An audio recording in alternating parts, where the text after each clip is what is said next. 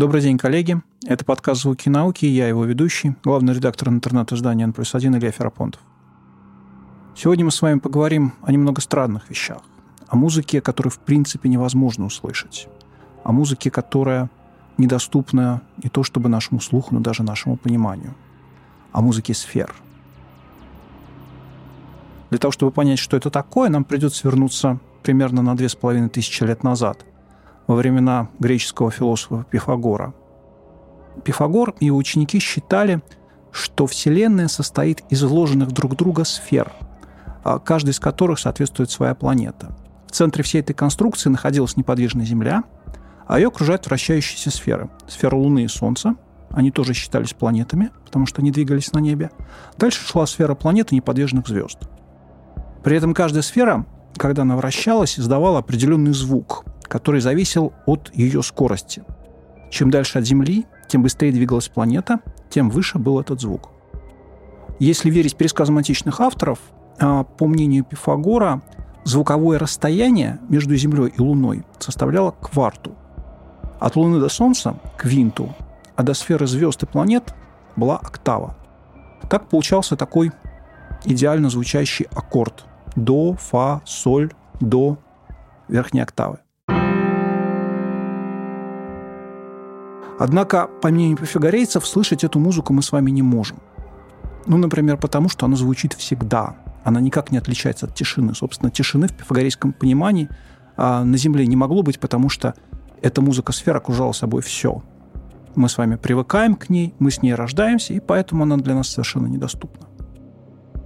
А, потом а, похожее учение о музыке сфер развивал Платон, только сфер у него было немного больше. Он насчитывал семь сфер на каждую планету. Они двигались так, что образовался такой небесный аккорд, гептахорд, небесный семиструнник. А более рационально настроенный Аристотель не верил, что существует музыка сфер. Он считал, что громадные тела, которые двигаются с гигантской скоростью, должны производить совершенно непереносимый шум. И даже если мы не слышим эти звуки, потому что привыкли, мы должны видеть последствия от этого страшного шума. А в своем трактате о небе он писал, что очень громкие звуки способны сокрушать даже камни. Однако мы не слышим эти звуки и не видим, чтобы объекты вокруг нас разрушались от действия этого звука. Поэтому он приходил к выводу, что никакого звука нет. Впрочем, Аристотель, можно сказать, не услышали, и пифагорейское учение о музыке сфер через посредство Боэция и других последователей учеников фактически – продолжал существовать в качестве серьезной научной философской теории до конца эпохи Возрождения, до XVII века. А более того, основоположник современной небесной механики Иоганн Кеплер посвятил музыке сфер одну из глав своей книги «Гармония мира». Тут нужно сказать несколько слов о том, что, собственно, сделал Кеплер. Мы привыкли думать, что современное представление о Солнечной системе создал Николай Коперник, что именно он перевернул а, наше представление о мире, которое раньше господствовала а, ге- геоцентрическая система Птолемея. Это не совсем так. Нужно сначала вспомнить, откуда, собственно, взялась главная проблема, которую решал Коперник. Дело в том, что если мы будем наблюдать за движением планет в течение года, наступает такой момент, когда планеты начинают двигаться в обратном направлении. То есть, э, если вы слышали выражение ретроградный Меркурий, например, речь как раз об этом – какой-то момент года планета начинает выписывать на небе петлю, потом некоторое время двигается назад, а потом возвращается обратно к прямому движению. Это происходит просто потому, что они заходят на другую сторону от Солнца, и для нас это выглядит так, как будто планета начинает двигаться в другую сторону. Для того, чтобы решить эту проблему, а, Птолемею пришлось изобретать целую систему вложенных в друг друга эпициклов. То есть планета должна была двигаться вокруг Земли не просто по одной окружности, а по нескольким окружностям. Вокруг Земли, собственно, двигалась центр а, так называемого эпицикла окружности меньшего размера, и таким образом в этой сложной механике удавалось воспроизводить наблюдающееся на небе а, возвратное движение. Коперник решил эту проблему отчасти, однако оказалось, что система Коперника тоже недостаточно точно воспроизводила движение небесных тел по небу. через некоторое время оказалось, что в каких-то отношениях сложная система Птолемея с множеством вложенных друг в друга эпициклов точнее описывает это движение, чем гелиоцентрическая система Коперника. Решил эту проблему только Кеплер. А в конце XVI века он опубликовал трактат, в котором объяснил главную проблему а, с системой Коперника. Он пришел к выводу, что планета двигается не по идеальным окружностям, а по эллипсам. Причем двигается она с разной скоростью в зависимости от точек, в которой она находится. Например, планета, которая двигается а, рядом с Солнцем, двигается намного быстрее, чем та же самая планета, когда она уходит от Солнца достаточно далеко. Собственно, из законов Кеплера вырастает теория Ньютона, теория всемирного тяготения Ньютона, и, по сути, вся современная физика. Однако Кеплер а, был увлечен поиском музыки на небесах. А, в книге «Гармония мира» он подсчитал, что отношения скоростей планет на разных участках орбит близки к гармоническим. Например, для Марса это соотношение примерно составляет квинту. Для Юпитера это малая терция, для Сатурна большая терция. При этом он считал, что Сатурн и Юпитер поют басом, Марс – тенором, Земля и Венера – альтом, Меркурий – дискантом. Более того, Кеплер записал э, нотами эти песни и даже расшифровал их значения. Скажем, Земля поет ноты ми, фа, ми. И он это расшифровывал как бедность, мизерия по латыни, и голод, фама.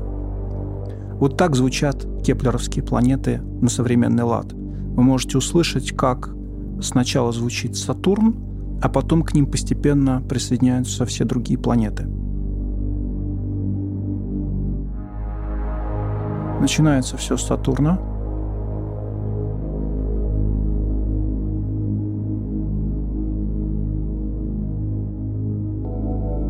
Теперь начинается Юпитер –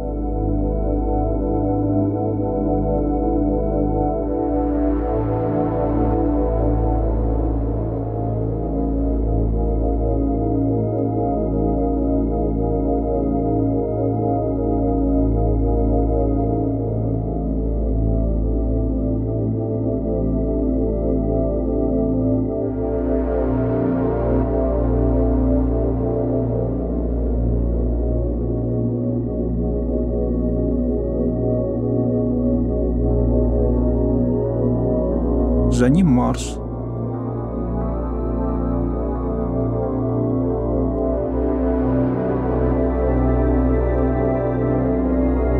А вот это уже Земля, достаточно короткая.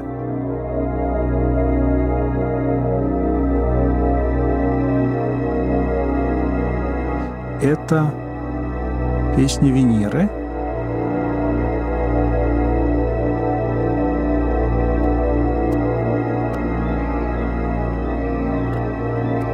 А теперь Меркурий. Такая быстрая секвенция.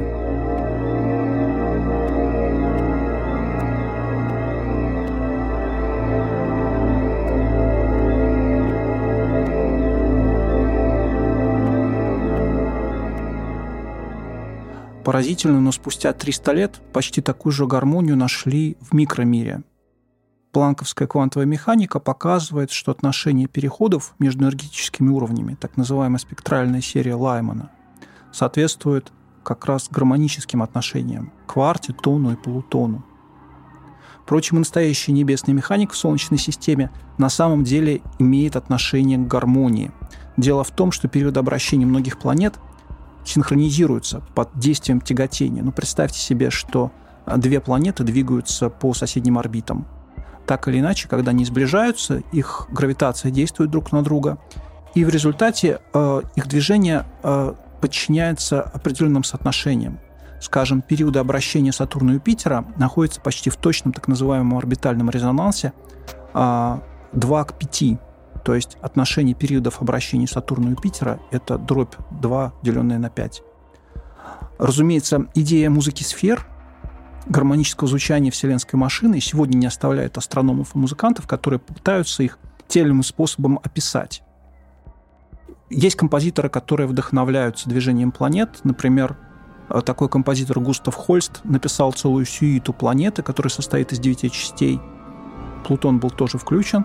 И каждая из них э, посвящена одному из небесных тел. Правда, он скорее руководствуется эмоциональным таким описанием э, мифологической роли каждой из планет. Ну, например, Марс – это тема войны,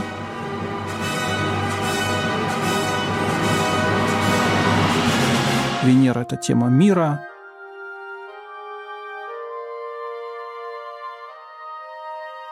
Меркурий – это крылатый посланец и так далее. То есть здесь не было попыток как-то связать музыку с реальными свойствами планет. Но интереснее, наверное, извлечь звук из каких-то реальных физических характеристик планет Солнечной системы. Самый простой способ – это приписать определенную частоту звучания каждой планете, а потом попытаться воспроизвести звучание их всех. Правда, результат получается довольно немузыкальным. Например, один из обитателей форума «Астрономия.ру» приписал каждой планете частоту, которая равна частному от деления 440 на период обращения планеты в годах. Можете услышать, как это звучит, хотя это, на мой взгляд, не очень музыкально.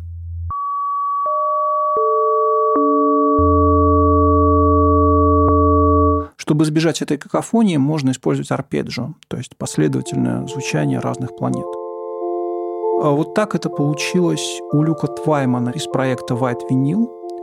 Если вы послушаете, сначала звучат внутренние планеты. Они звучат чаще, то есть каждая планета, которая проходит вокруг Солнца, в какой-то момент издает звук. Ну, чтобы дождаться того момента, когда прозвучит Нептун или Ран, придется все-таки немного потерпеть.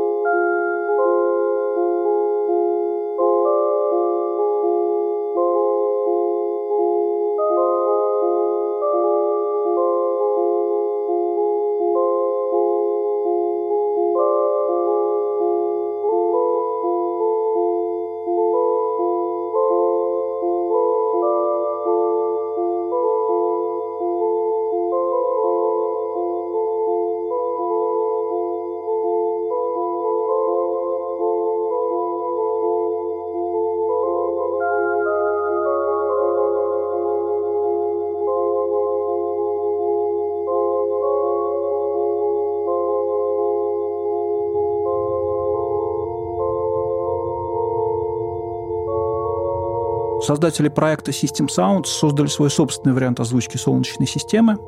Правда, они ограничились только четырьмя внутренними планетами до пояса астероидов. В этом случае самый высокий звук достался Меркурию. Авторы послушали звучание и решили, что планеты играют одну из песен группы Radiohead. Послушайте.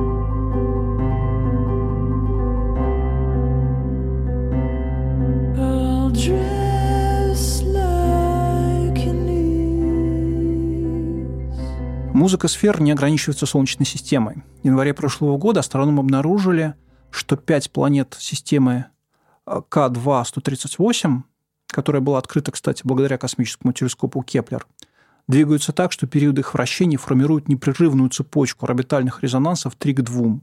То есть с точки зрения музыкантов они звучат как квинты. Здесь можно послушать, как эти планеты звучат в исполнении того же самого проекта System Sound –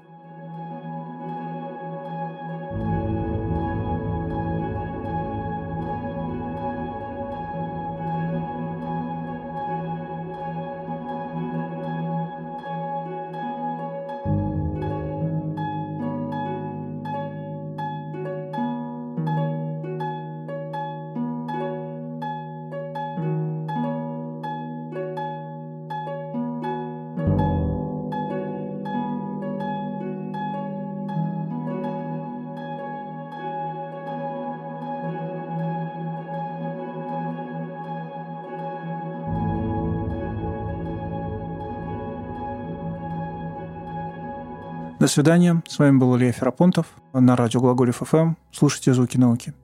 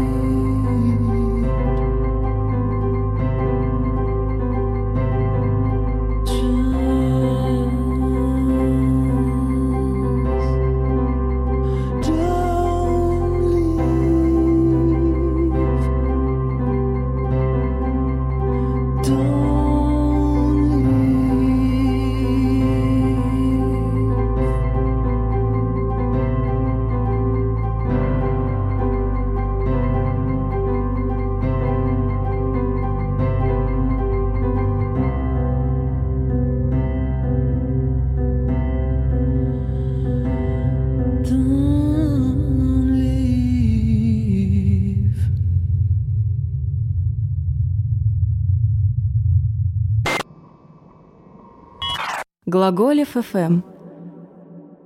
Для тех, кто в пути, из ниоткуда в никуда.